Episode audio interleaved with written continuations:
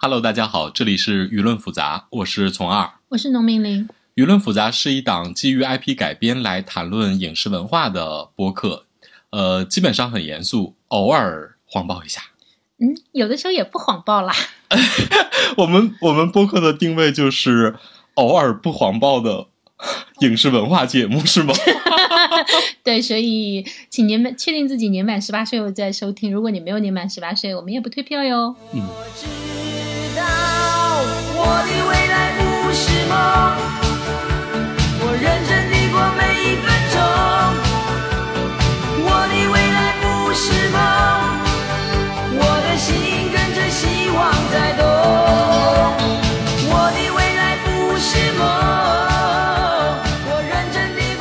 Hello，大家好，我是从二，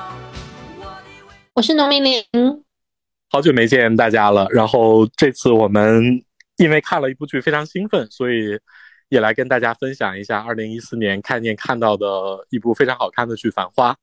因为这部剧，我们都觉得我们需要一个上海的朋友过来跟我们一块聊聊这部讲上海一九九零年代的剧。所以这次我们邀请了我的一个老朋友，我的一个上古时代的网友阿东老师来跟我们一块聊天。然后欢迎阿东老师。呃哈喽，大家好，我是从二这个上古时代的在论坛时代认识的网友，呃，久到我自己都已经有点不太记得是在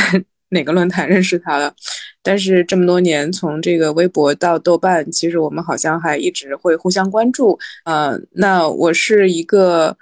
在一九八零年代初期出生在上海的上海人，但是。我是上海郊县人，从非常严格的意义上来说，不算是上海人。嗯，但是呢，和这个跟从二和农民林比起来，可能跟上海的关系更紧密，也更长久一些吧。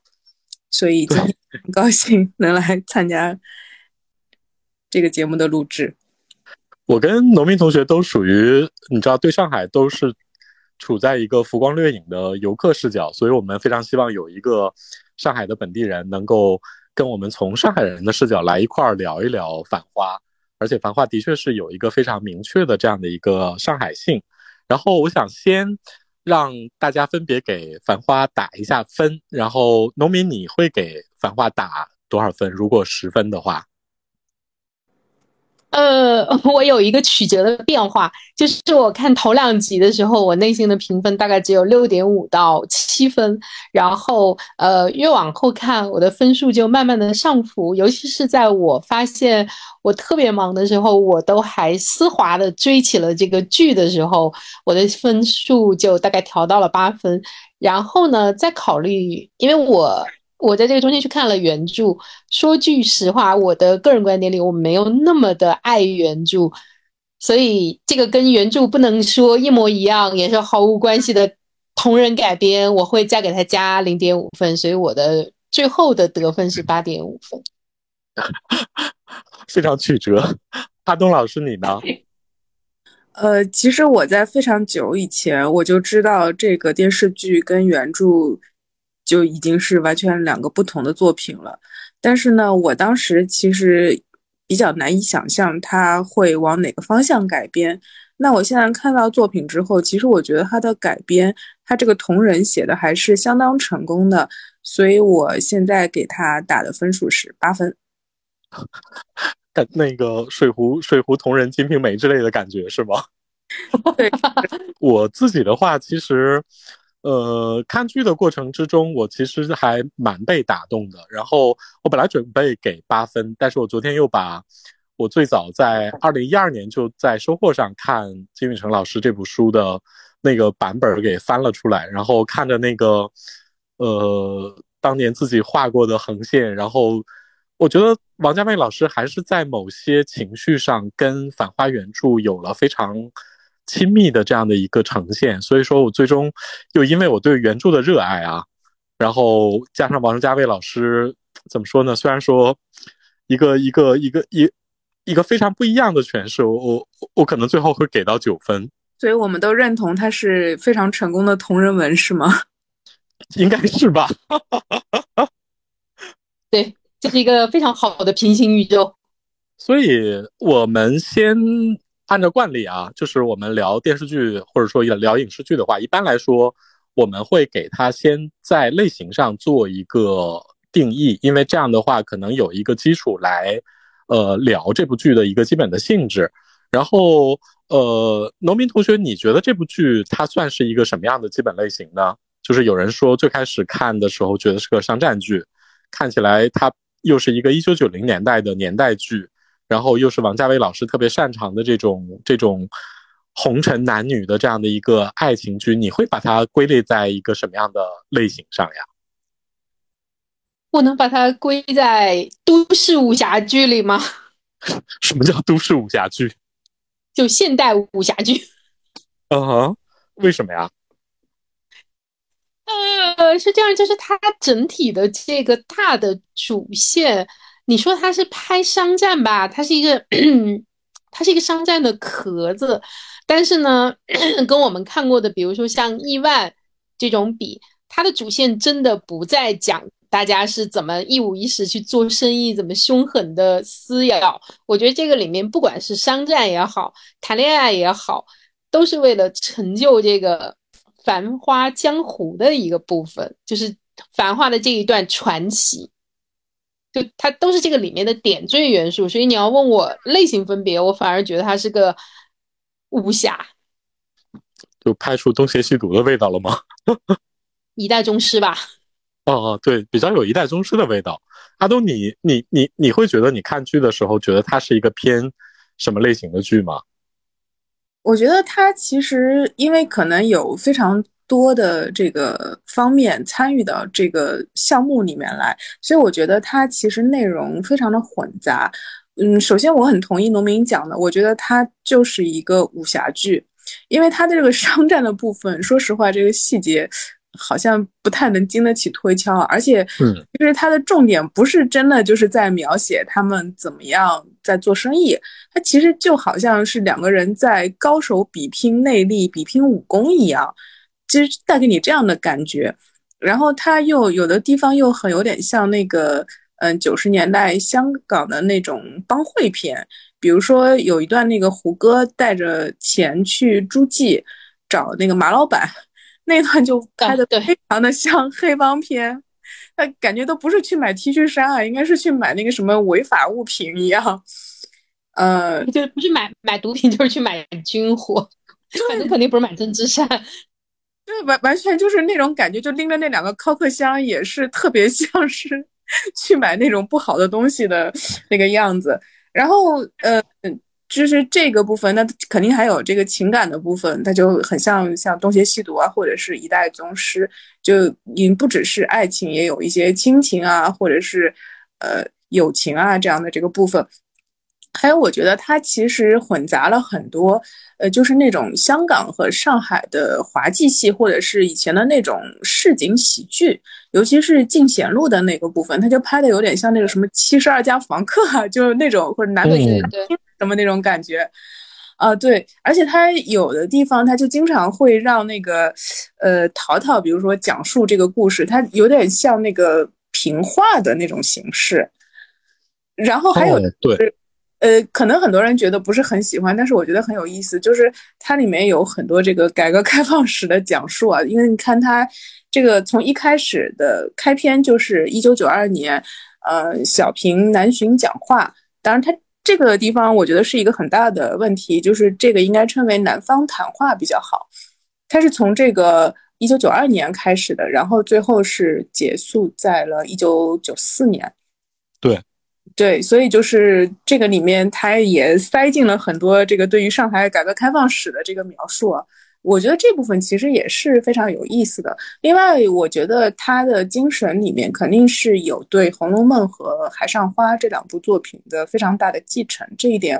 我觉得大家肯定也是能够看出来的吧。嗯，我自己整体就是觉得它特别像一个王家卫自己本人的风格的一个大杂烩。因为其实我在看这部剧的时候，我最开始是一个一脸震惊的模样，就是我没有想到王家卫老师下凡出来拍一个电视剧的时候，居然能拍的一点都不意识流，非常流畅，非常情节剧，非常类型化。你们不觉得前几集就是那个情节推进的速度和整个的那个节奏感，我觉得相当于像怎么说呢？就是真的是，如果说从商业考商业角度来考虑的话，其实真的比国产剧的大部分节奏要超出不止一个档次。然后这个东西居然是王家卫做出来的，其实让我非常惊讶。然后整个看下来的过程之中，我就会觉得说，王家卫老师把他自己的那个标志性的一个影像的风格，然后情感的浓度，甚至还有一些很多的喜剧的元素，就是整个进贤路的那一块，我都觉得进入了一个东成西就的东成西就的那种那那种节奏里边。然后一到感情的部分，你就觉得又是重庆森林，或者是堕落天使，或者是花样年华的感觉。然后整个宝总的这个这个盖茨比事件呢，我就觉得，哎，王家卫老师居然这么纯熟的能够拍大家看的这么爽的部分，也是非常非常厉害。这点其实是让我挺惊讶的部分。是你不觉得宝总的那个装逼特别像梁朝伟在《东邪西毒》里面演那个剑客，说现在走行不行？对方说不行，然后说只留一只手行不行？不行，然后一出手就秒杀了对方的那种高人高人风范嘛，就你也不知道他干了什么，反正他就是把这个招出了，然后这个人杀了，然后就是血那个把剑再重新插回去的这个风范嘛。对，是有一点那种感觉。我觉得他在中间的部分的节奏真的是有几集是非常的好，因为他的现在的播放是每天播放两集嘛，对，然后每天你这两集感觉就是呃一个完整的一个故事情节，然后有头有尾的这个一天里面这两集里面就给你讲了一个故事，然后当然它这个前后还有勾连，就是就是小高潮，然后再翻一个大高潮，就确实让人感觉这个节奏推进的非常的舒爽的感觉。对，所以就导致你就是有点像回到我们小的时候看那个电视剧，就是你今天放到的时候，它有一个大的伏笔埋在那里，然后大家就好着急啊，第二天就到学校里就跟同学就非常积极的讨论昨天的情节，然后同时推测今天会怎么样呢？这个会怎么样往下发展呢？就感觉好像获得了小时候看电视剧的一种快乐。终于有一点追剧的丝滑感了，是吧？对。就是这种快乐会勾着你往下看，因为我也是在一边看，不知不觉看到了十几集的时候，心想，我才意识到一件事情，就是我几乎没有开倍数。对，这个你知道在在国产剧这几里边，非常少见，因为嗯国产剧通常在拍这种这种现代都市剧的时候，它就会倾向于在里面插入很多的，你不能说它是废情节，就是这个，就是它国产剧现在很多这种情节呢，你觉得它在剧本里写的时候，它都还是有它的戏剧作用和这个因果链的，但是因为这个执行的不到位，或者是演员演的浮皮潦草，以至于你觉得那场戏是个废戏，可以删掉。但是在《繁花》里，我觉得这样是非常少的，就是每就是很小的一场戏，哪怕这场戏完全不在这个主线人物上，比如说我举个例子，梅萍和梅萍和那个爷叔，对吧？这个都不算主线情节，你去看他们的这个你来我往，这个中间的那个人情世故和那个话里话外，你觉得哎，这个戏的这种细腻程度，就是它的这个情节，然后它的这个台词，包括这个演员本身表演的蕴含的这个呃厚度，你都让觉得这场戏是有看头的。是是值得咂摸的，你不会说啊，我我赶紧把它快进去看主线情节。我觉得大家觉得这种丝滑、这种顺畅和接着往下看，跟每部这样的小戏大戏的这种勾连的节奏是有关系的。有一个大概的类型的认知之后，其实我想先问大家一个问题，就是你觉得看完了《繁花》三十集，最打动你的地方主要是什么呢？然后，哈东老师，你作为一个上海人，先跟我们聊一聊，因为我觉得肯定还是跟我们两个外地人看起来的感觉不太一样。对对对对对，我觉得他最打动我的地方，其实跟地域没有什么关系，但是呢，嗯我觉得他跟原作其实在精神上是有继承的之处的，就是，嗯，在原作里面，其实大家都非常喜欢的一个人物就是舒华，他在这个电视剧里面并没有出现。呃，舒华写给护生的一封信是非常有名的，里面舒华说：“人生就是一场荒凉的旅行，就孤独去生，孤独去死嘛。”其实我觉得，嗯，到后面，呃，尤其是到了第二十九还是第三十集的时候，就是那个方妹，呃，就是快要流产，送到医院里面，然后这个淘淘就是去医院里面，最后跟方妹和好了，然后那个葛老师。就吓得快死了，就在那个医院的走廊里面。然后呢，就是最后这个转危为安，然后皆大欢喜了以后，这个呃阿宝和林子走了，这个葛老师就这个葛老师的声音就悠悠的出现，他就对着一群这个医院里陪护的这个家属就说啊，好像两个人去逛庙会啊，本来讲好了就是晚上去逛庙会，然后突然一个人可能就不来了。然后一个人走，结果又遇到了一个人，就心里面其实还是有一点想着前面的那个人，但是呢，并不是说后面的这个人不好，就两个人也还是可以继续走下去的。就这段其实我非常的喜欢，而且尤其是他拍的那个场景，这个在那种非常老式的医院的走廊里面，哎，这个阿青亚索。葛老师就往缓缓的这个娓娓道来，然后周围的那些阿姨啊，就捧着茶杯啊，就坐在那边非常认真的听他讲。我觉得这个其实还挺能反映这个电视剧它的一个创作的最后的一个中心思想和它的一个底色。嗯，人生最后是非常孤独的，就是大家都是只能陪着走一小段，但是呢，嗯，所有的这些记忆还是。就是留在你的记忆之中，嗯，就是我觉得这种孤独的底色是这部电视剧比较打动我的一点。我也是特别喜欢阿东说的这一段，就是葛老师的那一段话，娓娓道来，然后讲人生的这种聚散离合的故事。因为我在看到《繁花》后半部的时候，我就觉得大家是一个不停的告别，然后所有人从主角到配角，然后。嗯，葛老师那一段话好像是给这个不断告别的时代做了一个注脚，哪怕是最终你知道这部剧最终还是落到了一个非常主旋律的那样的一个情绪上啊。虽然是这样啊，我觉得也没有办法掩盖，就是就是王家卫老师和《繁花》所讲的那种稍微有一点苍凉的那种那种那种底色的。因为我我反而是看到中间十三四四集那那一段就是。重点不怎么讲商战，重点在讲男女纠葛的时候，包括尤其是他和雪芝的那一段，我心想啊，这个太王家卫标志了。你你大概能在里面看到王家卫前半生所有的男男女女，所有的经典情感在那一段里的复刻、演绎和提纯。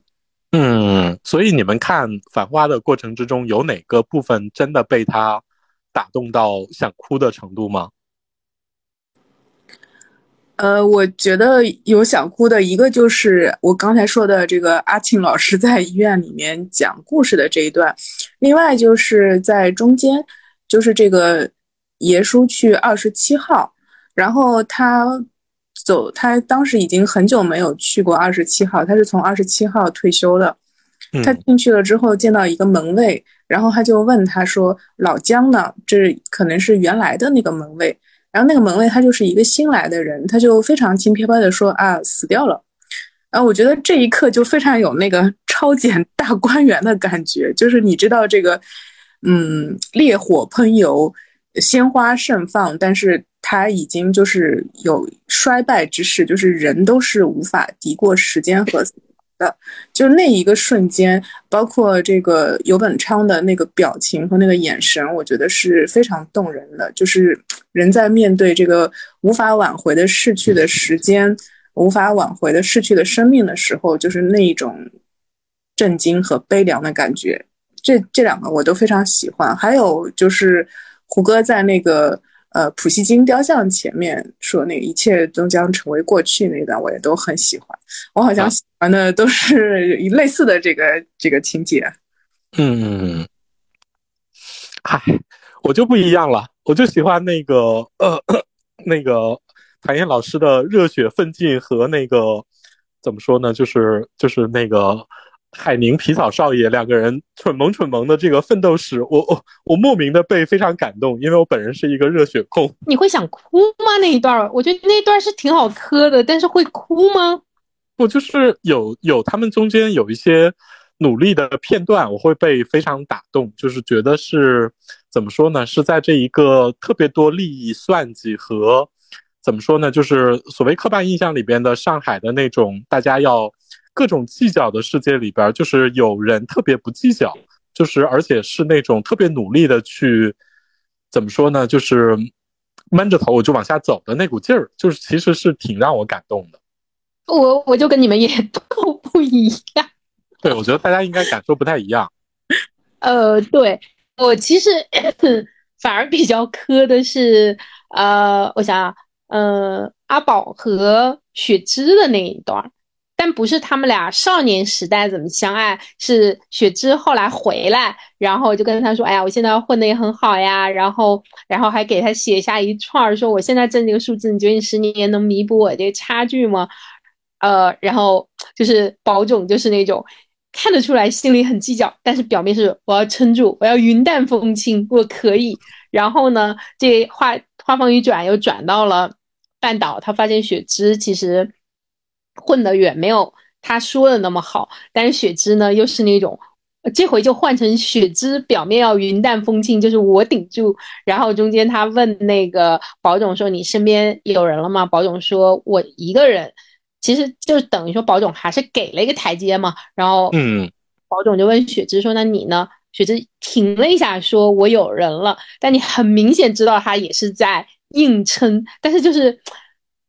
甭管怎么样，姿态要漂亮。我觉得这个这个词儿是，我觉得是我得到的，我从各种文学作品里得到印象里的上海人一个特别重要的一个特征，就是艺术师太说的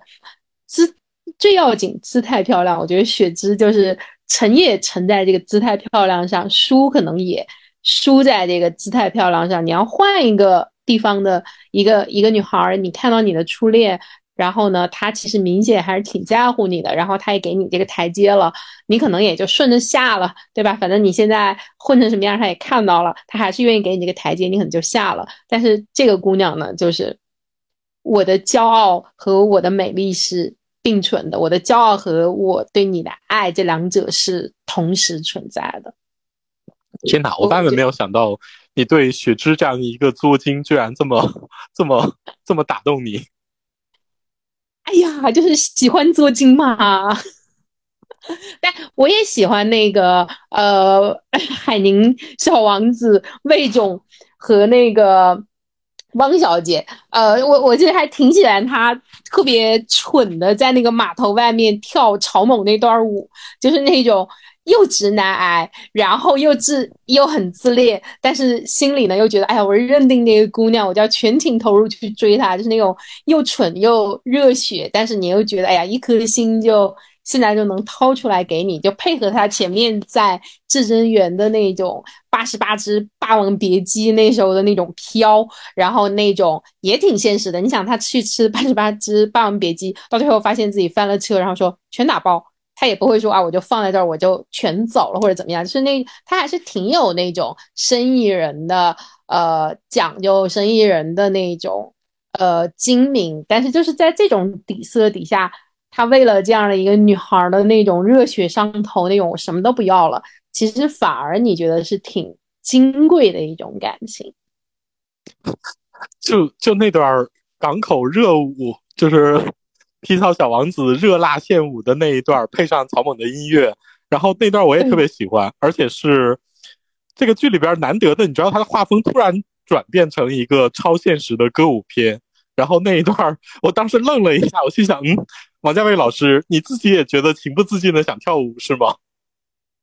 就反正很纯爱战士吧，我觉得是这种。就我们前面说，就是上海人经常会给大家的一个印象是有点计较啊，然后也挺精明的。但是我觉得，呃，反而是在这种计较精明的底色里面，他流露出来的那种真情，我觉得是很动人的。就包括马伊琍演的那个林子。其实也是很有这种特色的一个代表。哎，那我们就正好那个聊一下这个主角团，然后以宝总和玲子，然后呃汪小姐还有李李，包括雪芝这所谓的一龙四凤，然后这样的一个情感关系，包括人物，包括整个的角色的关系，然后你们就是我觉得从女生的角度来看的话，我。先问一下，你们觉得，比如说那个，你刚才谈到了宝总和他自己的初恋雪芝，你觉得宝总到底，比如说他的感情是，他爱这些女人吗？爱过。你说他爱过雪芝，还是爱过所有女人？我觉得他所有人都爱过，就是不同程度、不同侧面，但就。都有感情。我看到有一个比喻说他是段真淳，也有说他是那个，呃，也有说他是贾宝玉。说他是贾宝玉吗？对对对，其实我觉得他也有一点像光源氏。就是他为什么说这个呢？是因为他内心，你觉得他内心其实始终是有一个爱的黑洞的，就是贝蒂。就是他少女少年时代的青梅竹马，像金鱼一样游走的贝蒂，就是因为有一个理想的爱人，呃，是永远存在你心里的，都都可能都不是一个白月光，它是一个永远的一个黑洞。所以呢，他在后面也一路上也跟很多非常好的女人相遇，然后对方也给回馈他一个很积极的、很深的一个爱，很炙热的爱。但是你你会觉得宝总每次都是。我可以豁豁出去帮你，但是呢，我就是没有办法给你这个承诺，我就是不能大大方方说接住你这份爱，说咱们就在一块儿。除了雪雪芝跟他们有一段，后面这三个姑娘就甭甭管对他多好，他都是那种我我不愿意接，就是我我永远是那种带着保留的爱你。对我我觉得他其实这个特征是挺明显，所以我觉得他每个人都爱过。对，我也觉得他应该对这几个女性都是有这个超过，嗯，这个对，比如说妹妹啊，或者是友情的这个份，嗯，我觉得他是属于贾宝玉加《阿飞正传》里的阿飞。哦，我我最早听到那个淘淘说那段，我是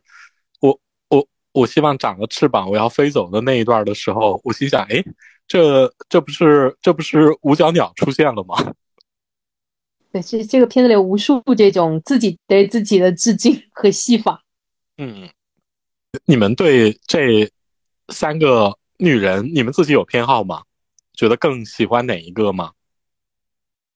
其实是有一点烦汪小姐的，因为我就 我觉得就是演的很就是很聒噪。就是特别让我想到唐嫣之前在一系列古偶里的那种演的那种，呃，故作开朗、故作爽朗的那种大小姐，你知道吗？嗯，对。但是反而她演到后面自己出去，就她演到后面自己出去创业了，然后包括去呃开招商会，然后也没有人来，然后挺住，然后包括后来嗯。跟魏总一块儿去创业啊，各各各种，包括在码头那儿，虽然也还是有那一种我觉得相对不自然的部分，但是呢，你又觉得它特别代表了，呃，大家记忆里面九十年代初期那种蓬勃向上、特别有生命力、浑身都是劲儿。你觉得今天失败没关系，抹把脸，明天早上起来又是一条好汉，就是那种。对前景和对明天信心勃勃的那种生机，呃，我觉得他，我觉得他在这个角色上附会的是蛮成功的，嗯，就跟前期的瓜噪其实是可以链接下来的。阿东呢？呃，我觉得对我我也很同意农民讲的，就是汪小姐身上。那种属于九十年代、八九十年代特有的朝气和那种信心，其实让我蛮感动的。因为这个好像这个时代已经很缺少这些东西了。包括林，这也是林子的那个坚韧，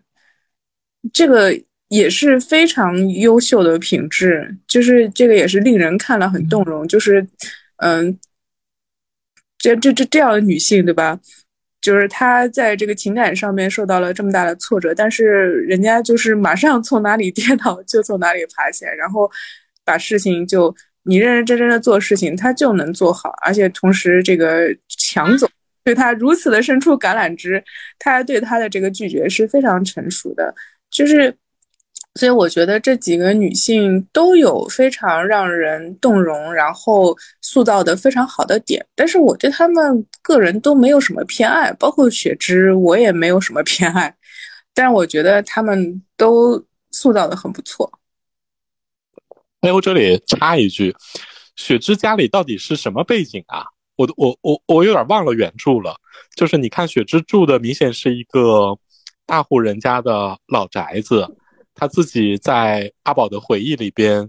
然后又是写书法，又是弹琴，又是学英语，然后各种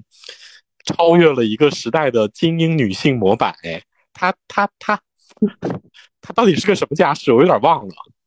哎，这个其实就体现了他原作的高明，因为其实，在原作当中，雪芝并不是什么资本主义大小姐，包括她那个房子，它其实并不是那种很高级的房子，它其实就是一个独门独栋的里弄房子。你看到那个梅花，它应该就是长在天井里的。哦，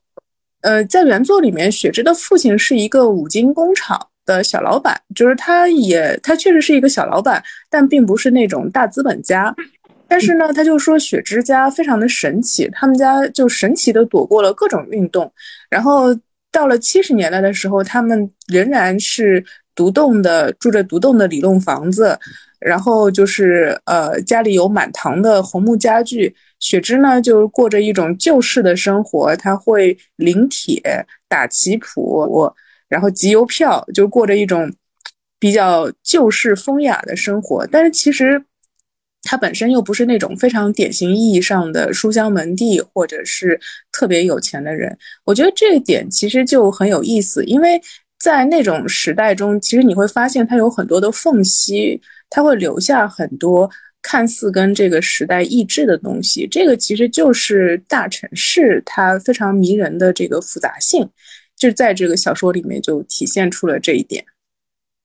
当时在市井当中也有一些。呃，就是很想很喜欢这些东西的人，比如说他本身的职业或者甚至文化水平也不高，但是就是特别喜欢写大字，他就是毛笔字就会写的特别好。其实我觉得以前这人的这个生活的多样性，有的时候也是非常丰富的。而且原作里面也说，雪芝去卖车票的时候非常舞枪，就是那个时候就露出一种市井泼妇相，哦，说明这人能文能武啊。我难以想象杜鹃老师演出那幅武相，他没有那么复杂。他在这里面把雪芝整体是呃，也是处理成了一个完全平行宇宙吧，就保留了在公车上卖票这唯一的一个职业身份点。嗯，不过这几个怎么说呢？这几个女主里边，我其实自己比较喜欢的是林子老板。就是他给了一个，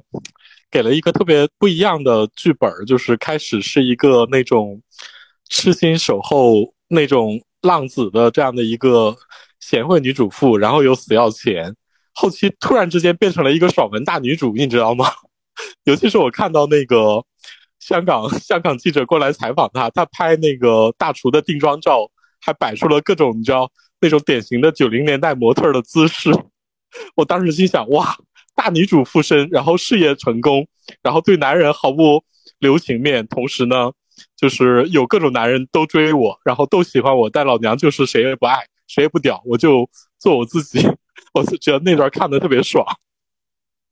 哎，我插一句，你们有没有觉得？就是前妻林子和阿宝，嗯，整天在那个厨房里吃泡饭，他们两个人就一起坐在一个小圆桌两边，特别像那个《海上花》里洪善清和周双珠的感觉，又有一点应酬场，呃，或者说欢场，但是呢，又是在这种欢场里面过日子的那种复杂性。这点其实我印象特别深。我当年看，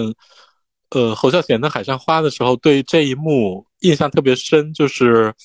你知道，一个一个一个士绅，然后去了长三公寓里，然后就跟回自己家一样，比回自己家还舒服。然后我记得那一段好像完全没有台词，就是一个男人，然后回到屋里，就所谓的屋里乡里，然后那个。把衣帽除了，然后就默默的坐下来，女人就给他端上来各种泡饭、小菜之类的，然后他就默默的坐下来吃，就是那种特别家常的感觉。我后来看到宝总来林子店里吃这一段，虽然没有那么安静吧，但是整个的那个氛围的确就是一个海上花的氛围。对，我觉得《进贤路》它有一些描绘，可能确实就是参考了海上花的那种感觉。嗯，就甚至就是说，比如说林子和阿宝的关系，他们两个人就是又有一点老夫老妻的感觉，嗯，但是又知道互相知道，就是说你并不是对方的甄选，就对方跟你是没有可能性的。但是呢，他们两个人又呃很难离开对方，就是反正有各种很复杂的、很成人的这个感情吧。然后我觉得，哎，这一段这个复刻非常的不错。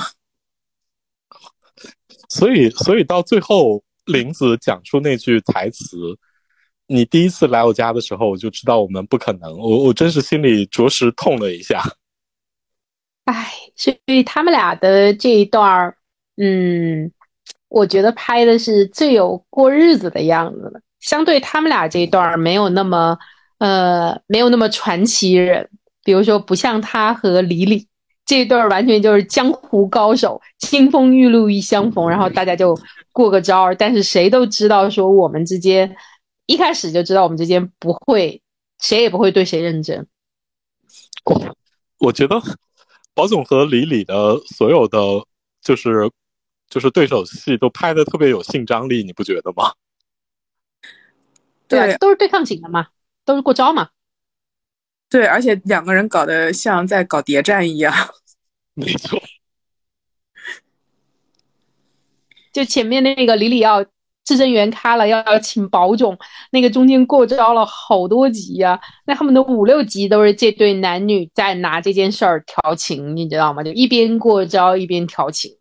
看他们两个就特别有那种情场如战场的感觉，因为中国古代就经常把这个男女关系形容成合战嘛，或者是对战。你就看两个人就确实非常有这种感觉，而且你看这个片子，它其实没有那些嗯，就是比如说爱情戏里的那些拥抱、接吻，或者是呃更进一步的那种亲密动作的戏，但是你在他们两个人之间，其实。可以感觉到那个情欲的流动啊，感觉已经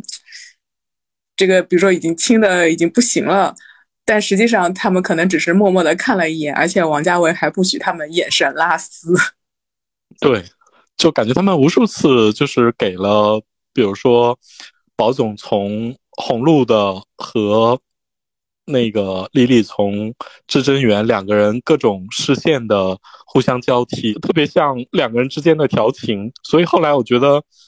很多人说那个有一幕是宝总在那个送丽丽回家的路上，在车外抽了一根烟，大家都说是事后烟。虽然说这个比喻有点、有点、有点、有有有点俗气啊，但是的确非常有那个味道。因为原著里其实很详细的写了阿宝和女人的这个纠葛，没有一笔带过，而是浓墨重彩的写，确实就是阿宝和李李。原著《繁花》其实就是一个，如果如果如果讲的三俗一点，就是各种乱搞男女关系啊，然后用那个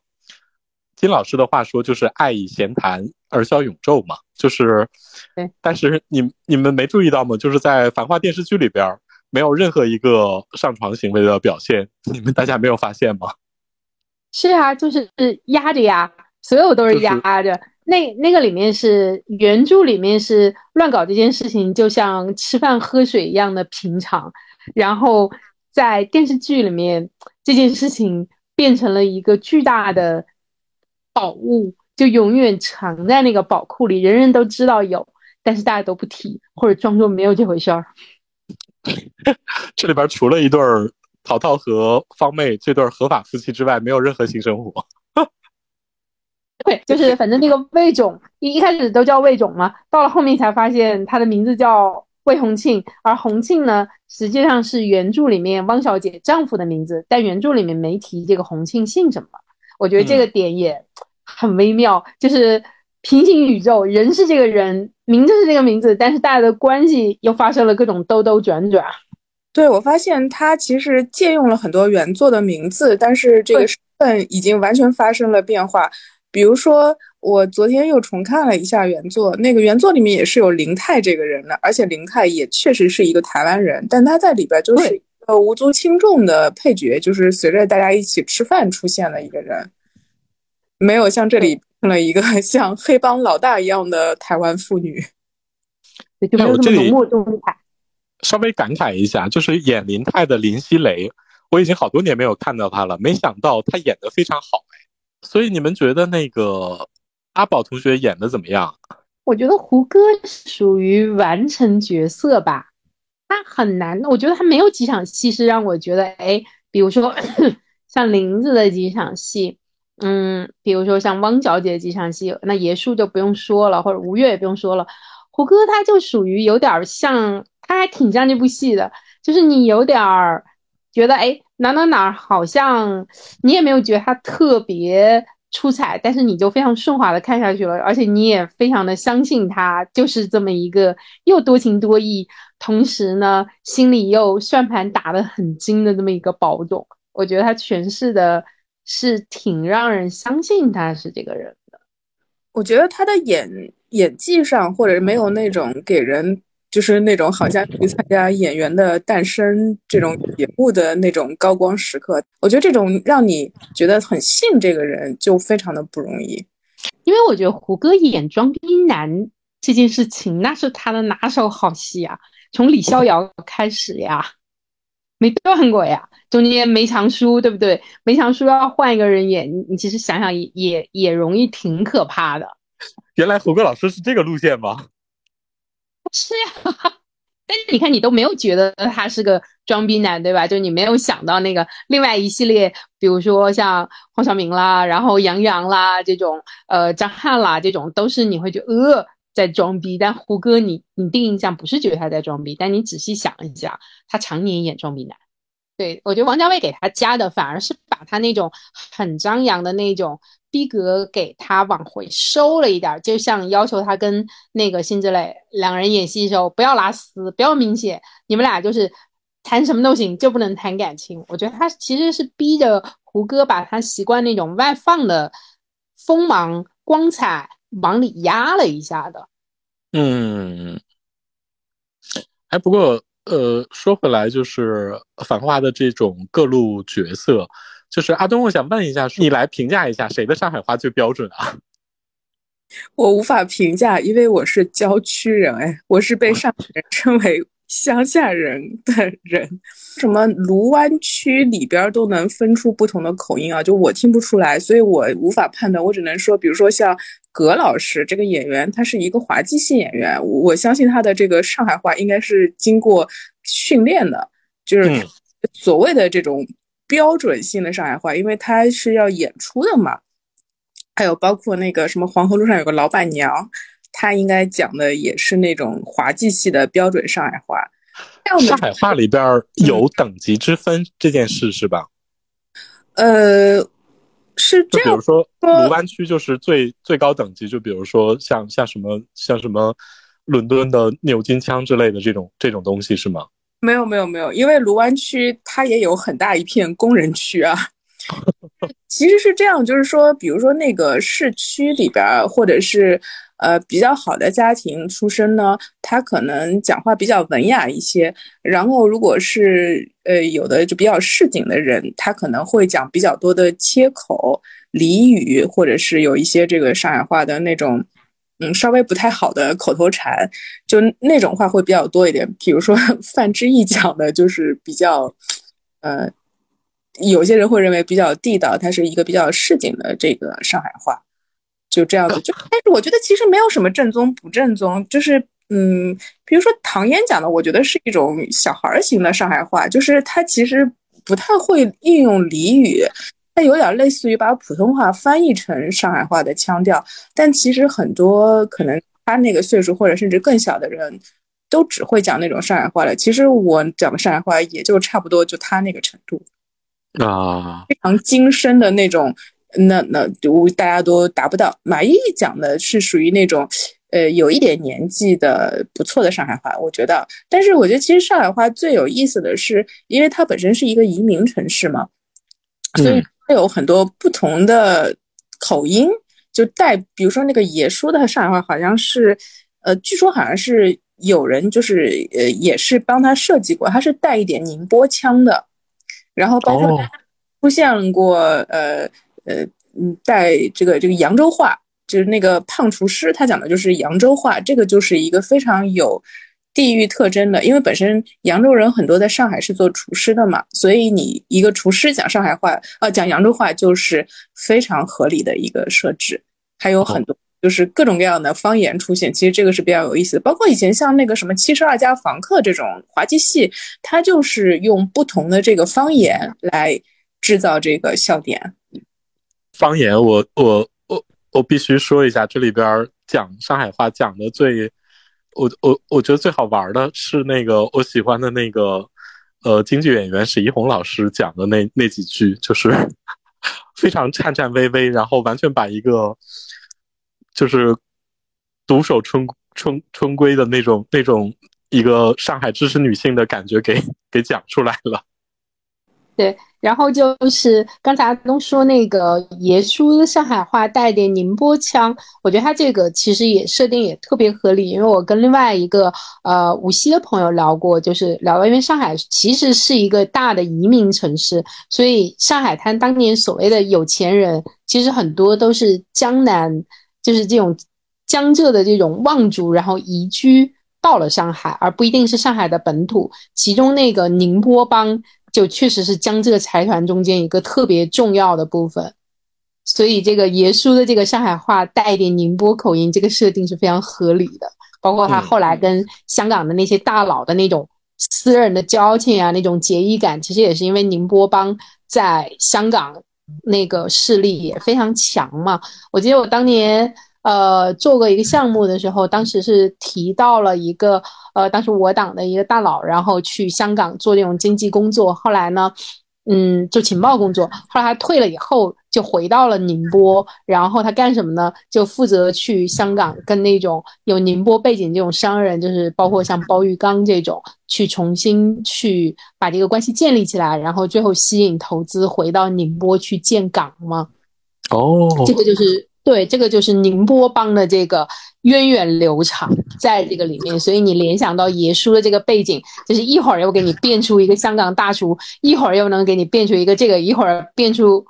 那个，就是二零二四每个宝宝都需要一个爷叔，就这个爷叔如此有求必应是有原因和有地域政治原因在里头。哎。也属属于那种既老奸巨猾又精明无比，同时还有若干个结拜兄弟随时回来支援。哦，其实那个野叔在最后和那个金科长两个人的那个人群里的那个对视那一段，其实我觉得也是挺动人的。嗯，好就好在大家一言不发。啊。我我我我这里必须说一句，就是吴越演的金花金科长是还挺打动我的一个角色。虽然说情节不是特别多，但是那种怎么说呢，就是那种一九九零年代遗留下来的那种怎么说呢，国有单位里边的精英人士的感觉，我觉得传递的特别到位，而且那种特别克制，对对对对，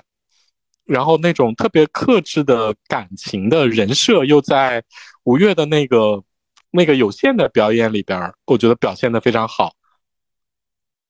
他挺有意思的，就是刚才我们说到林熙蕾，其实觉得他好是因为把拍的很美，然后给他很好的台词，一些高质量、高光的时刻。但其实你想想，金科长其实是没有太多这种又爽然后又高光的这个时刻，但大家依然对他印象很深。我觉得跟演员本人的表演的细腻程度。呃，我觉得是密不可分的。我觉得这个确实是演员本人对这个角色的加成和贴补。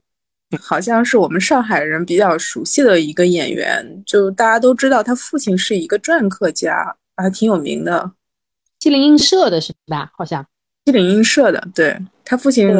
而且他自己好像也会篆刻。聊到这个，我想起了另外一个极端，就是这个戏里边的一个配角小阿嫂。哎呦，刚才说说地方话，插一句，我真是这一次听才意识到，哎呀，苏州话怎么这么糯，这么嗲，随便说说也这么的像撒娇。我本来觉得你们上海话已经够软了，但是就是这种这种苏州腔一出来，真是就是对比起来，上海话就显得硬了。对，苏州话真的是一种享受，尤其是像他这样的平台演员，他其实讲的可能跟苏州人日常说话还有点不太一样，嗯，就带着一种唱戏的感觉，就会让人格外的觉得，哎呀，真想多听他讲几句苏州话。而且我觉得王家卫他非常厉害的是，他这个人物的这个形象的塑造，其实都很贴那个演员，因为那个小阿嫂她其实就是要有一点土，然后看上去有点老，但是又是那种让男人无法抗拒的那种特别嗲的女性。他的那种吸引力啊，来来自于一种唾手可得感，就他特别容易给人这样的感觉，就是你会觉得这个人好像很容易上手。他不会说，比如说像林子、汪小姐啊，那你都不会觉得说这个女的我轻易就能搞定。那李李就不用说了，男人要靠近她，你都得掂量掂量你自己的分量，我够不够去跟这个这样的女人说句话。但是小嫂就让男人觉得说，哎，我可以问问啊，说不定我有机会啊。但其实就像淘淘在那个里面反复试探一样，你不一定有这个机会，但他让你觉得你也许有机会。嗯，哎，说到底就是，我觉得这里边王家卫老师给所有的角色都分配了一些非常不错的故事。你们有什么印象深刻的？比如说像配角或者是路人团里边的一些角色或者是桥段，你们自己还蛮喜欢的吗？嗯，我的话，可能你要说第一反应，居然是卢美玲和她的姘头和她的吃软饭老公 这个和谐大三角。我也是，哇，这个著名的纯爱战士和这个烂赌老公登场了，是吧？因为那个戏也是特别边角料的几出戏，但你觉得，哎，这个东西也很符合我浮花掠影听过来的一些上海啊、江浙沪的这种市井人家的呃这种奇葩故事，你知道吗？就是呃，搁别的地方觉得这种关系怎么能继续？但是你看人家就是这边是姘头，那边是老公，然后姘头还给你花钱养着你和你老公全家，然后你老公呢也说不好他知道不知道，反正大家就三个人把日子过好，比什么都强的这种释然东，但是过日子吧。我我觉得这种关系其实真的是很上海，因为有一次我看过一个五十年代的那个什么工业局对工人生活的调查，然后他就发现，呃，无数的工人都有 两个或两个以上的老婆，甚至还有的工人有两个老公。然后他们都和谐的生活在一起，其实也是因为经济上面其实比较难分开，但当时因为这是一个移民社会嘛，就是很多人他是单身出来打工的，不管是男的还是女的，他可能比如说乡下有一个老婆，然后他到这边他又找了一个或几个这个人聘居，嗯但是呢，就这种生活，这个乡下老婆又断不了，然后这边的这个人呢，他也挺难断的，所以哎，就这样，反正就生活着。哎，还有就是那个爷叔这个两个娘娘的故事啊，这我怀疑他可能是参考了阿成写过的一个短篇小说，叫《妻妾》。哦，对对对对，那那那个也就是写的特别日常，就是说一个人娶了一妻一妾，然后大家都有非常香艳的想象，说哎呀什么样的人啊能娶两个老婆？结果一看就是两个老太太，然后那个人就说哎呀这个就是因为先娶了这个老婆，然后他老婆生不出小孩儿，就是因为以前的人他比较在意这个事情嘛，又给他娶了一个女的，也是很朴素的劳动妇女。结果这三个人因为经济上也分不开，就只能这样生活下去了。然后大家都平静的把日子过好，比什么都强。对我我觉得这个这个这一点很很江南，或者说很江浙沪，就是你本来是一个呃个别的地方，可能就搞不好是情杀案的一个很激烈的关系，很狗血的事儿，然后大家都把它融在了日子里，就这么平淡的过起来。就过成了日子人，就是一边单单独把妖术提出来，都是社会新闻，都很传奇。但是大家这边呢，日子过得十分平静，也就这么流水一样的过下去。我觉得这点是很很有本地特色的，搁别的地方我觉得就很难这么一个发展。这原作里面其实有一段，就是这个九十年代的时候，小毛请大家吃饭，然后他里边提到有一个他以前的同事，呃，是一个。已经第二次结婚的女的和一个第三次结婚的男的在一起了，然后那个男的给她开了一个棋牌室，呃，然后小毛就对这个女同事说，他他也知道，就是这个女的是不安于世的，她在外面还是有很多花头的，呃，他就跟她说啊，你这个外插花不要紧啊，还是回去要对老公好啊，就是懂得对老公好的女人才是聪明女人，他就没有说你。你这个结婚了就不应该怎么怎么样，但他说，哎，你要把这个两件事情都搞好，这样你就是一个聪明人，就是这个生活就好了。我觉得这个其实是比较上海，反而觉得这个是比较上海，特别有市民智慧的感觉。嗯，他这个是不分男女的，他没有说，比如说对男的可以这样，哎。他他是对一个女性说，然后这个女的就说：“好了好了，你不要再讲了，好烦啊！”对吧？他也并没有翻脸或者是抗拒，就这个事情，他可能反而这样子是大家默认的一个生活的一个状态吧。其实它更多的是跟上海这个地方发达了以后，有大量的女性流入工作，比如说她在这边可以做佣人、做工人，她。就有了收入，所以上海很早就有所谓这个上海呃女女人上台机嘛，这个事情也是有很多人进行过研究。其实就是一个乡下乡村的女性到了上海，她赚了钱之后，她就会有情人，就当时认为是一个罪恶的社会现象，但是说明这个事情是非常普遍的。哇，人家有钱就可以做自己了呀，就不是这个故事告诉我们，不是只有男人有了钱会变化的。对，我觉得这是一种，这是一种经济上的公平性，或者是说，呃，经济发展到了一定程度之后，大家自由的选择，或者是感情的维度就变宽了。嗯，其实想问一下上海人，就是这个戏里边的上海，到底是不是一个所谓的真实的1990年代的上海的感觉，还是一个更侧重于王家卫想象中的一个架空上海啊？啊，我觉得我这个很难回答你，因为虽然你是一个上海人，但是上海是一个这么大的城市，一个人个人生活经验是非常非常有限的。就是在这些人在黄河路吃椒盐大王蛇的时候，我人生最大的快乐就是去附近的人民公园门口，每个学期只能吃一次肯德基，就这个 人生体验相差太大了。所以它是一个混杂的东西，你不能说它是完全真。但是我也不不觉得马上就说它是假的，呃，或者是像网上有的人马上就说啊，那就是一个民国的三十年代的上海。我就在想说，你知道三十年代的上海是什么样的吗？嗯，对吧？所以我觉得就是把它当成一个艺术作品，但是你会觉得有一些精神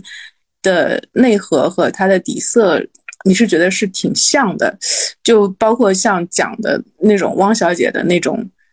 百折不挠、朝气 蓬勃、昂扬向上。其实我觉得有的时候我还是在那个年代是能够体会到，就整个社会那种非常有冲劲和非常有奔头的那种感觉。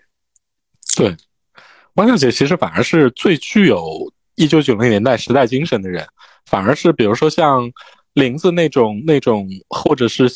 林子那种怎么说呢？我觉得他是一个特别特别，你放在任何一个时代可能都说得通。然后像，比如像李李那种危险致命女人的那种类型，它也不是特别有强烈的年代符号的感觉。对，所以我其实能理解他为什么要把汪小姐就是改写成这样的一个人物的形象和角色，而且我觉得他写的很讨喜。其实他是一个很主旋律的人，但是你不会，就如果你是很客观的去看的话，你不会觉得这个主旋律让你很讨厌，就好像是看一个说教片一样的感觉。对，就是如何讲好主旋律故事，真的应该向王家卫老师学习一下。他其实用了很多那个呃香港的流行歌曲，其实我觉得这个感觉也是对的，因为那时候确实是非常倾慕港风，尤其是我觉得有一段时间好像大家都非常热衷于，就是说学着香港人喝早茶。那个时候小孩儿，比如说什么有有钱的这个亲戚带你去喝一次早茶，哇，觉得兴奋的不得了。所以那个时候你这个学香港啊，看香港电视啊。唱粤语歌啊，包括学着喝香港早茶，呃，都都都是很流行的事情。但他那个气质其实就是挺像那个年代的，呃，没有那么高级。他有有真的很高级，比如说那种五星级酒店，他的那个餐厅，他们有一些是非常正规高级的，或包括有一些正宗的宴席。然后黄河路它其实是有一点有点野路子，又有点那种呃。一掷千金，炫耀，呃，爆发的那种，有点粗俗的感觉吧。对，然后之前我们听另外一个生活在上海的朋友说，就他们吃饭时候聊到黄河路的商战，就比如老板娘黄河路老板娘搞李李那场戏，就大家都觉得很抓嘛。但其实就是他们的长辈就说到，其实当年的商战确实就有点是这种又生猛又粗暴，然后大家各种野路子一块上的这种镜头是大差不差的，反而不会就就有点像我们现在听到这个董事长抢公章或者董事长自己翻墙拍照，觉得怎么可以？就是你你写在剧里，大家都觉得你在胡扯，但是它就是生活中发生的商战。其实那段黄河路老板娘的这种本土保卫战，我觉得写的挺好的，比那个股票商战写的好看多了。对，宝总的股票商战真的就是宝总口播商战 PPT，你知道吗？对，而且我觉得这点上其实挺有年代感的，因为我后来回忆了一下，一九九零年代北京最有名的，你记得王府井有一个香港大酒楼还是香港大排档吗？就是那会儿。香港或者是粤菜，就是最高端的这样的一个一个一个餐厅的指向。所以你看，至尊园后来做粤菜，包括后来取代至尊园的是一个金贵 KTV，你知道吗？这个都特别时代记忆。我其实看完整个戏，对里边出现的所有食物，你知道，王家卫老师给每个人都安排了一道代表性的食物，每个人都有一道属于自己的菜。我我其实看完了之后，对。排骨年糕特别好奇，然后，然后阿东老师给我们普及一下排骨年糕到底是个什么东西啊？呃，首先我劝退大家不要来尝试排骨年糕，就是现在，就是首先这也不是一个什么特别好吃的 小吃。其次呢，因为原来上海有一家比较有名的做排骨年糕的店叫先得来，但是它堕落的十分厉害，现在他做的这个东西就更难吃了，所以我觉得。如果有人特地来吃的话，基本上百分之九十九是会很失望的。它其实是一种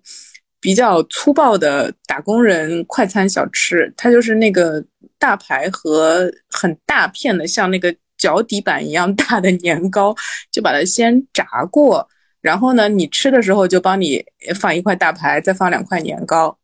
上面浇一点那个调稀的那个甜面酱的酱汁。然后你就哗哗哗就把它吃完了，它是一个高碳水、高热量、高脂肪的 食物。嗯，吃完了之后下午就可以继续打工了。所以就是从现在的这个口感来看，它是属于呃太过简单，然后又很油腻的一个小吃。所以我觉得真的没有那么好吃。我看那个唐嫣演的汪小姐。连吃三克，就是说他吃了六块那么大的年糕，我觉得他那天肯定晚上回去胃就不舒服了。哦，对对对，吃了三盘儿。这个是本地人才替这个角色操心的点。我们再聊回《繁花》这个剧，或者是说以《繁花》为代表的这样的一个上海题材的剧啊，因为我观察到说这两年其实很多上海题材的剧都取得了一些现象级的播出的成绩和热潮。从前两年也是秦雯编剧的艺术师太改的，从香港改到了上海的《我的前半生》，包括前两年的电影《爱情神话》，到现在的《繁花》，就是。尤其是这个沪语题材啊，就是从怎么说呢？如果追溯的话，能一直追溯到更早的，比如说那个孽债的年代。就是，呃，为什么会这两年爆发出这么多上海题材的电视剧，还挺红的？大家有什么观察吗？我觉得我没有看过我的前半生啊，但是我看过《爱情神话》。嗯，我觉得其实可能就是像从二老师讲的，这个东西跟中国整体的城市化的进程是非常有关系的。因为很多地方它可能在最近的十几二十年，它加速进入了一个城市化。但是呢，因为我们进入了城市化之后，这个城市化又非常千篇一律，就好像其实上海郊区跟。各个城市的生活是一样的，那些房子也长得一样，街区也长得一样，然后大家的生活也是周末去一个什么 mall 里面吃一点东西，就那种生活，就大江南北都差不多，大家很同质化。但在这种情况下面，就我觉得他给你提供了，就给当代的这个青年观众提供了另一种。城市化生活的想象的可能性，呃，而且他好像还这个背景挺真实的，所以我觉得，就以这样的背景拍摄的一些作品，可能就引起了大家的兴趣吧。我我是一个特别热爱去上海过一个，比如说一周或者是一几天的这样的一个人，就是为了享受这种所谓的都市生活，就是。比如说去 OPS 买杯咖啡，然后你就看到好多穿的特别好看的人，然后就跟日本东京街头一样的人，然后在那儿排队，然后再往前走两步就是一个咖啡一条街，就十几家咖啡店在那儿轮着，每一家都挨着每家，然后每家里边都有不少人，然后大家拿着笔记本，然后在那儿工作聊天，就是它特别符合大家对一个所谓的都会生活的。想象，我觉得这点上没有任何一个中国其他城市能够比得上上海。所以说，如果要拍这种所谓的都会生活的电视剧，或者是说这种反映当下这种都市生活的题材，可能的确除了上海没有第二个选择。哎，他就有点像胡歌演的宝总，就是他装这个逼，你信，你知道吗？你换一个城市装一个逼，你就不太行。像我之前看那个，就说，呃，上海的很多医院里都是有咖啡店和咖啡站的，因为这也不是为了装逼，就是大家确实是生活的一部分，大家会有这个需要。但比如你在别的地方拍，哪怕是北京，你你拍这个是个咖啡，是个医院，然后这个医院所有的从医生到病人到病人家属，然后到这种乱窜的人都在咖啡店里聚。呃，约在咖啡店里，然后都去买杯咖啡，这件事儿你就会沉吟一下，然后你还会有点出戏，心想你们在干嘛？呃，我之前在跟农民讨论的时候，他他提出来一个问题，我觉得也可以在一块聊一下，就是他说这种反映出来的上海的这种市民性，就是其实是一个根深蒂固的印象，然后这种印象跟王家卫老师在《繁花》里边表现出来的这种像。江湖高手过招的这种拍的，每个人都非常传奇的感觉，就是这种是不是能够和谐的融合在一起？会不会觉得有点违和？呃，我觉得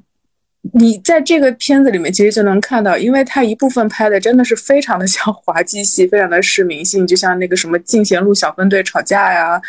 淘淘与方妹啊，呃。这这这些部分，呃，包括什么汪小姐她跟这个范志毅的相处啊，这些这些部分他就拍的很市民。然后他每次一拍到这个宝总跟李李两个人的时候，就搞得像在搞地下情报站一样，你要又很市民，还有那种什么商战啊，坐在一个。酒店里面打拿着两个电话轮流打，然后就进行了刀光血影的枪战，这个商战。嗯，有的时候看起来有点违和，但是你又想一想，就是这这种性质在上海这个城市，它本身就是一直存在的。就好像你比如说，你会觉得它非常纸醉金迷，对吧？就是像这个。四十年代的时候，李香兰老师就唱各种各样豪华的物质享受，什么弹簧，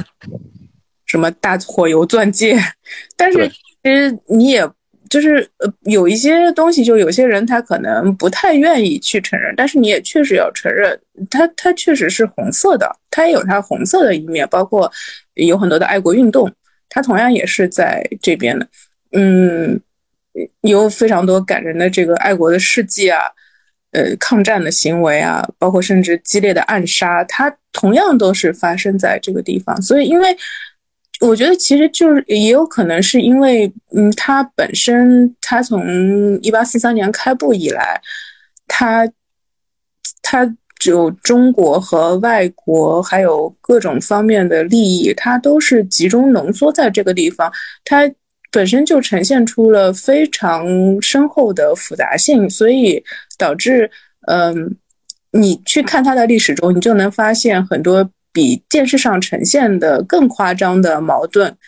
它都是集中在这里，然后他们本身历史就已经能够非常和谐的相处了，你为什么不能够理解在电视剧里面出现了这样两种呃不同的介质？因为这个确实就是这个城市，它就是这样的。其实我觉得不只是上海，即使是一个再小的城市或者是一个再小的乡村，它的这个人的日常生活一定也是不可能是整齐划一的，对吧？对，大的城市。它的复杂性就会越强一些。我在这个剧里边有一个呃，有有有一个小情节，我印象特别深，就是阿宝去找林子，然后他是从一楼开始，然后走楼梯上去嘛，然后他会经过每一户人家，然后就是每一户人家里的形态都不太一样。等一个男人来赴约的史老师，有教小孩的钢琴老师。有各种鸡毛蒜皮的这种这种事儿，然后最后回到最后到了林子家，就是那一组慢慢上升的镜头，我觉得特别是那种上海市民生活的体现。然后，然后宝总又是一个自己生活在和平饭店的这样的一个人，就是我就想到了说，当年去在和平饭店住的时候，还特意跑到一楼，像死游客一样去观摩了他们那个维持了非常多年的那个爵士现场表演。它是一个从民国时代一直传承到，就是后来改开之后，他就立刻恢复了这个传统。据说一直表演到现在的那个老上海的腔调，所以我觉得可能这也是一个上海不同面相始终在这个城市里边都非常好的活着的一个一个一个具体的表现。呃，你就你会不会觉得这就很像这个剧里的爷叔？因为他在。四九年之前，他曾经是非常活跃、非常风光的。然后他可能沉寂了一段时间，哎，到了一九八七年，他又重新出山了。我觉得他可能就是一个象征，就是把呃上海，就是比如四九年之后的改改革开放之后的上海和四九年之前的一些一部分的上海连接起来。那我想到，嗯，大概十几年前，我有一次机会曾经跟金宇澄老师聊天啊，他。就跟我讲说，他说他小的时候曾经有一段时间是住在呃一个汽车站旁边，就汽车站旁边的区域其实肯定是比较混乱的。他就说他们那个弄堂里面住了各种各样的人，比如说有什么小老板的姨太太啊，然后什么开电影院的，就是三教九流就是的人物都有。他就说，呃，他觉得。这个一九四九年这个事情在政治上面，它其实当然是非常大的影响力。但是对于日常生活来讲，它就像一条河里的泥沙会沉到底下，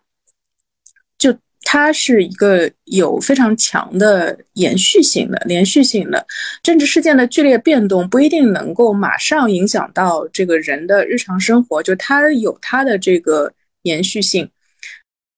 嗯，没错，我觉得这点上，王家卫还是挺厉害的。他知道在现在的这样的一个环境之下，或者是说去挖掘了上海怎么说呢？九零年代的一些真正值得讲的一些故事和风貌是什么。但是这种东西呢，他又讲的非常有分寸，我觉得这个还挺厉害的。我觉得他挺有趣的，就是他其实你可以看到，呃，他其实是做了。大量的考证，甚至比如说前面的热气羊肉，呃，就是他的那个食物的那个设计顾问就提到，他们中间甚至去了解到了，比如当时的韭菜多少钱一斤，羊肉多少钱一斤，辣椒多少，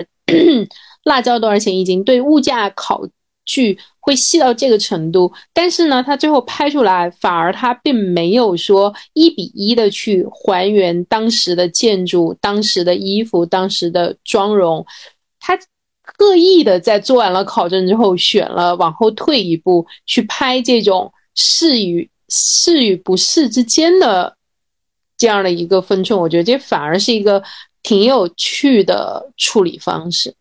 嗯，是，对对，我也觉得就是包括现在有很多古装剧，它太过于强调说它是怎么怎么，对，很笨的做法。对，这个就是在。掌握了大量的材料之后，把他们都抛掉，说我就不喜欢这些，我就要拍我记忆里的上海，我印象中的上海，我想象中的上海。这点也很王家卫，嗯。所以你知道，就是改编原著最好的做法就是写同人，然后复原一个时代最好的做法就是自己搞原创。所以创作的尽头就是同人，是吗？是的。哎呀，这不是 让我想到了《金瓶梅》，一开篇说嗯北宋如何如何，然后作者完全忘掉了这个设定，就开始大写那个隆万年间是怎么过的。呃，这这其实中间 荡开一笔说一下原著，我前面不是说我不太喜欢原著吗？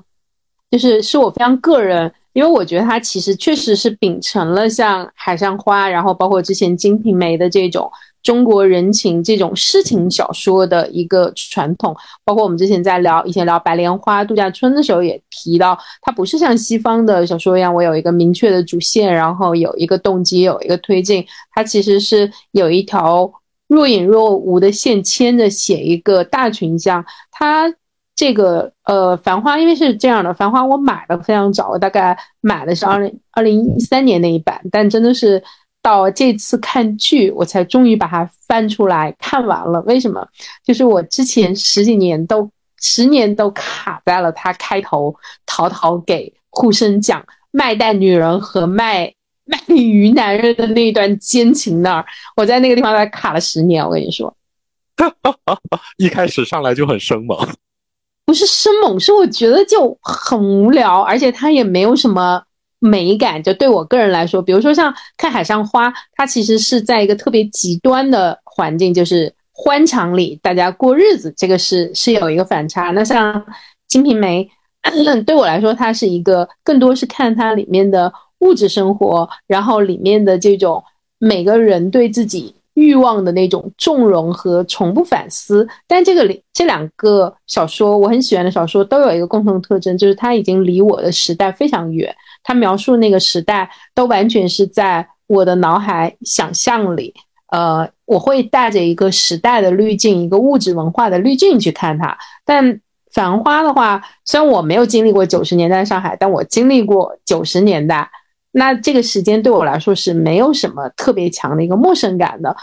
那等于说，我就看了几十万字，大家男男女女。在那里百无聊赖的搞来搞去，搞来搞去，然后看到后面，我就会想，这我就不说厌女不厌女的问题了，因为这个毕竟有时代在里面。我想说的是，这个美感在哪里呢？我就百思不得其解。对，这就是我最近看完了原著的感想，就是我仍然不理解，就是就像他开篇的卖鱼卖蛋女人和卖鱼男人的奸情一样，像美感在哪里呢？但我觉得你们都比较喜欢原著啊。对，我是非常喜欢原著的。就是当年看过之后，我当时就觉得这应该是那十十年中国最好的小说。就是我我真心觉得，就是它开头是一段很生猛的，上来就谈了各种偷情的事情，然后，但它就是一个特别生活的，我觉得是一个特别特别特别很少在在当时的文学范畴里边能够出现的这样的一个，也不能说是真实，它是一种文学的真实感，然后让你拉进了繁花这样的一个上海市井的世界里边，然后从此，然后慢慢的给你展开了一个各种人生活的一个样貌，我觉得真是写进了一个所谓的事项，然后而且里边有非常多。我觉得非常非常好的情节，然后或者是说那种那种意境，它其实可能就是当年当年王家卫老师说要改《繁花》的时候，大家都觉得应该是一个非常艰难的事情，因为那个小说，就比如说我我我我特别喜欢里边写的很多封信，然后这个是没法改的，就是我觉得或者是说在这种媒介转换的过程之中，它完全。没有优势，就像王家卫老师在《繁花》的电视剧里边，还是用了很多黑幕，把《繁花》里边原著的一些只言片语给你拎了出来。虽然说这个做法也是一个无奈的选择吧，但是反正就是原著的改编其实是很难的。我觉得能改成现在这个样子，也的确是只能是另起炉灶来做一个新故事，把《繁花》原著里边的一些精气神稍微拿过来一点儿然后写出来王家卫老师的一个所谓的怎么说呢？上海梦的感觉能表现出来一点，我觉得已经还挺满足了。诶，所以所以阿东老师是怎么作为一个上海人，同时是一个女性，你怎么怎么看《繁花》的原著呢？我也是很早以前看的，就是大概也是有十多十十十来年了吧。就我看的时候，其实我不是很喜欢九十年代的那一段，因为好像他们当时的生活就是不停的在吃喝玩乐。但我觉得当时九零年代，嗯，他给我的那个感觉倒是很像，就那个时候的人好像充满了欲望，但是呢，他们其实又没有更多的。精力发泄的渠道就不像现在，就是你的精力可以用于 不断的工作上。社畜的悲哀是，就就那个时候，就是说，人好像就是，也可能是因为在这个之前，他可能有有十多年，这整整个社会是非常压抑的。就那个时候，人就是来不及的吃喝嫖赌。就是有那种感觉。其实我记得我小的时候，大概在八零年代末九零年代初的时候，那时候家里打麻将还非常的小心哦，就是有一种好像会不会有人来抓赌的感觉，就是暗暗的打麻将。然后到了后来，可能就是那时候，我想你们那边可能也是一样，就是麻将成风，就所有的人都在那边日夜颠倒的搓麻将、跳舞。唱卡拉 OK，反正就是做这些事情。当然，就是其中肯定也有大量的各种各样的男女关系。所以，我觉得在这一点上面，九零年他他这个描写的九零年代，其实跟我的记忆里面还是有相通之处的。但因为他叫这个名字嘛，就是总归就是中国人嘛，就是什么看过《红楼梦》啊，看过《海上花》都懂的。他其实会写很多不同的这个女性嘛，然后最后其实结局可能都是比较偏悲的。嗯，反正九零年代的部分我看的时候印象不是很深刻，现在其实印象也不是很深刻，所以对我来说看这个电视剧反而就是有一种百分之八十的新鲜感，就是有好多那个情节我已经不太记得了，打开了一片新地图。对对对，但是有一些那个人物什么的，其实我还是有印象的，所以也有的时候会诶比对一下，说哎这个人是不是呃就是原作里的这个人？就因为我一直记得原作里面林子什么林红之类的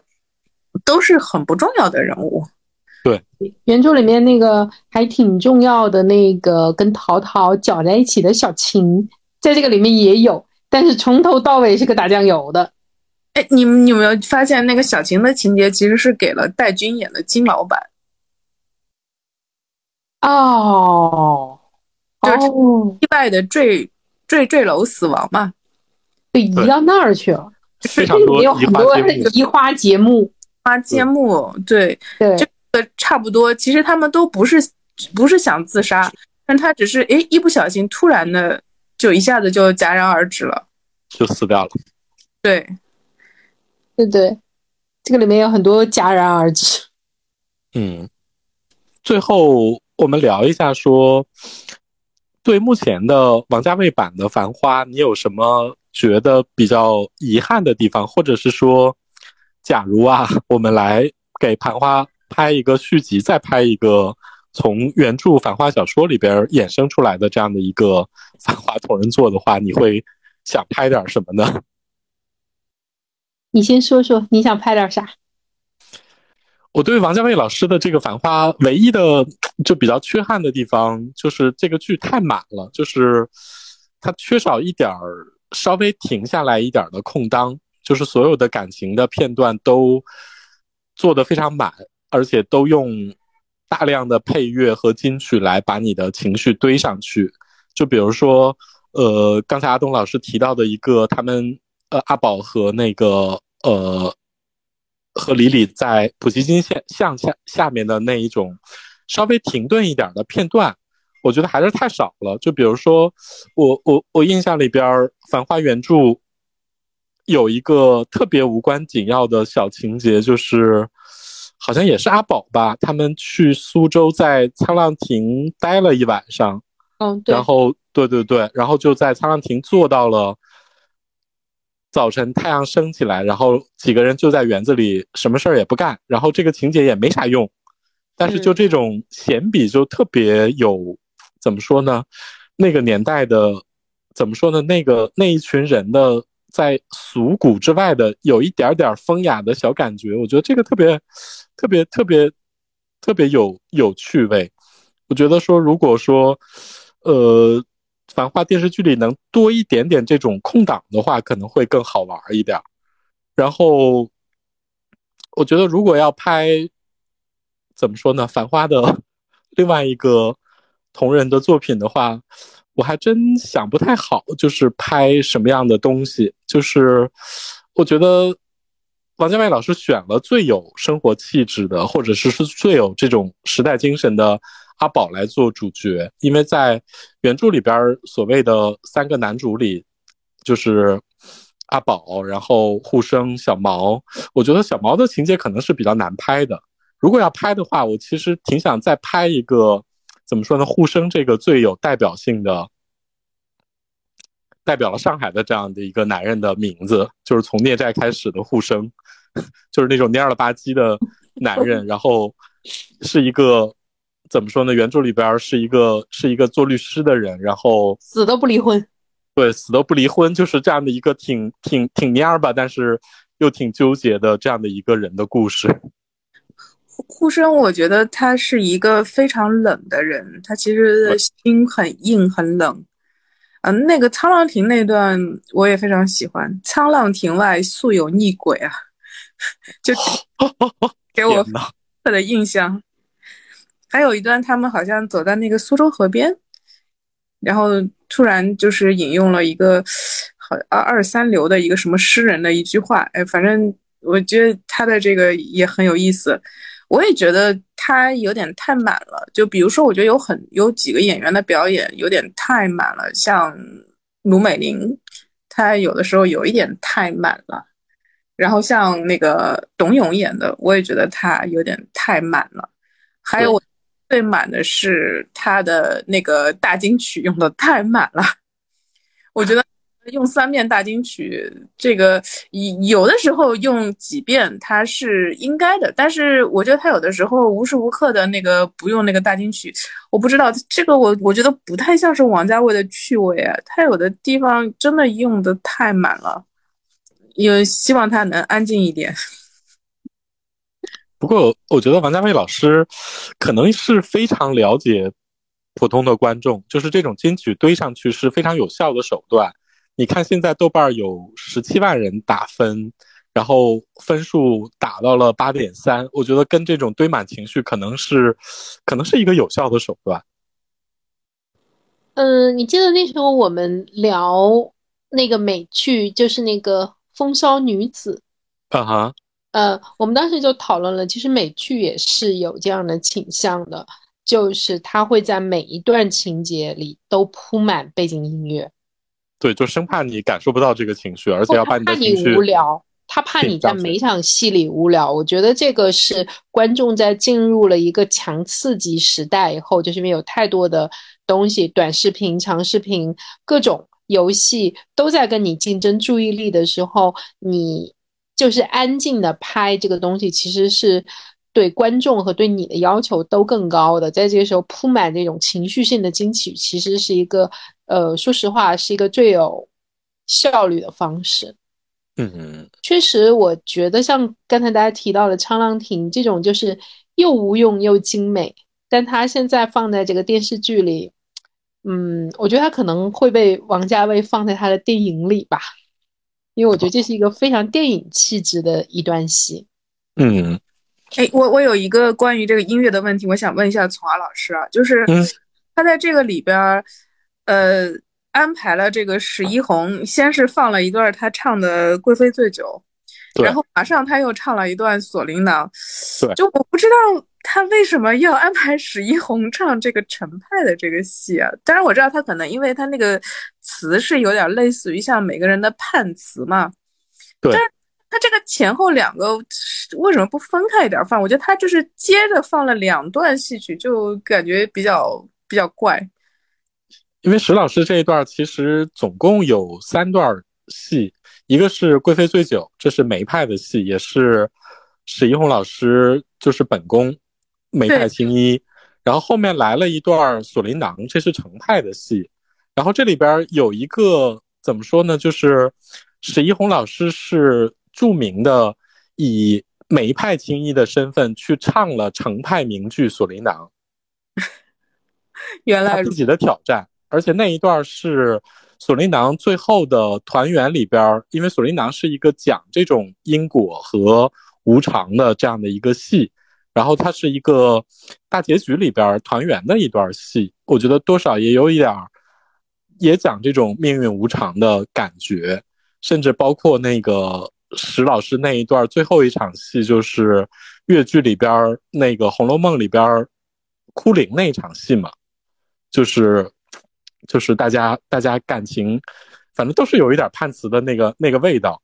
所以我觉得放锁麟囊那一段可能跟怎么说呢，史一红老师本人有一有一点关系吧。就演员本人强烈要求是吧？不，这是史一红老师著名的，就是怎么说呢，跨派跨派演唱的一个标志性成果吧。我当时也觉得，哇，这接的也太满了，生怕你这个感情稍微断断断一点点档都不给你，就是立刻让你不停的把情绪往上推。就怕你离开去看短视频。就怕你不明白，这个判词也三个全部都一次性扔给你。对对对对对，就生怕你不明白，反正就是嗯我给的你足够多，至于说你能不能感受到的话，你要是再感受不到，王家卫老师就就要往你嘴里塞了。呃，不过插开一笔说，这种给判词也是中国的这种事情小说特别爱干的一件事儿，没错，也其实也很直给。你想想那个《金瓶梅》里面那些和《红楼梦》里面给判词的，都硬的像口播广告一样。直接找人上门来给你相面。对，对啊然后你所以去上个香，那个道士突然要给你讲那么一大段话，你要搁在现在想，谁要听啊？所以王家卫老师就在这里边用每一首当年的金曲给大家做了一个判词嘛，就是每段感情都有属于他们自己的一首歌。唉，我我觉得那个一个是说书人呢，就是那个陈亮演的那个锦绣，他就是对对，说书人传统。还有一个特别中国这个小说的结尾，就是最后出来了一个傻子。啊，对对对对对，在那喊保种的那个是吧？对对对，还有开头的那个金宇澄嘛，你记得吧？啊哦对，他不是一开头出来了吗？后来金老师就没有再出现。哎呀，不过说到这个，我稍微有点遗憾的另外一个地方就是，《繁花》的原著小说是以《阿飞正传》开的头，然后最后的结尾是《鸳鸯蝴蝶梦》。我还一直在想着这个《鸳鸯蝴蝶梦》什么时候会出来呢？还有那个梅艳芳有一首歌，其实在里面也很重要，但是她好像也不知道是不是版权没有买到。感觉还是对对对，那首没用。就那个重谈笑语人什么，就那那一首，其实是也是很重要的，也是类似于判词一样的一首歌。因为我看到有一个报道说，他曾经考虑过让胡歌一个人一人分饰三角，就是他演一版是这个阿宝篇，然后再演护身篇，再演小毛篇，因为他这个片子实在筹备的时间太长了，就当中到底呃曾经策划过什么，放弃过什么，就大家已经不知道了。我觉得、呃、胡歌老师又被王家卫王家卫 PUA 了，一人分饰三角，这是多大的诱惑呀！啊，我觉得现在应该不太可能，除非他是去什么扮演老年小毛，小毛就就是就是去你在工厂做保安的小毛，这跟他的现在这个年纪比较匹配，他也无法再演青青青年小毛了，对吧？感觉另外一个同人故事又要出现了。哎，其实说不定王家卫拍他的，就像我们之前讨论的，他那些电影剩下来的素材都够他再剪十部不一样的片子，说不定这个《繁花》剩下的素材也够他再剪好几个同人。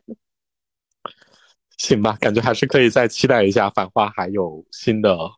新的两产出吧。哎呀，行吧，那今天聊《繁花》就大概聊到这儿，然后非常谢谢阿东老师，然后给我们提供了很多呃上海本地的视角和非常多的八卦，对，很多私家私家一手爆料，让我们看到了大大是大大是怎么产粮的这个过程，就是稍微窥见了一点。嗯，可惜那个粮我们都没能吃上。没关系，只要活得久，就能看到王家卫新的料。也许以后会有别的人再拍一个繁花的故事，或者是以另外的人为主角，或者是拍出不同的感觉吧。嗯，而且还有一个爆料，就是雪芝其实是他的初恋情人为原型的。是金老师的初恋情人是吧？呃，他的初是原著里的雪芝对吧？原著里的雪芝是他的，呃，原型是他的初恋情人。哦哟，嗯，所以写的非常好的。后来我又看了一下，他就写一枝白梅嘛，说他像一只白。嗯，我觉得金老师是那种非常会讲故事，也非常会吊人胃口的，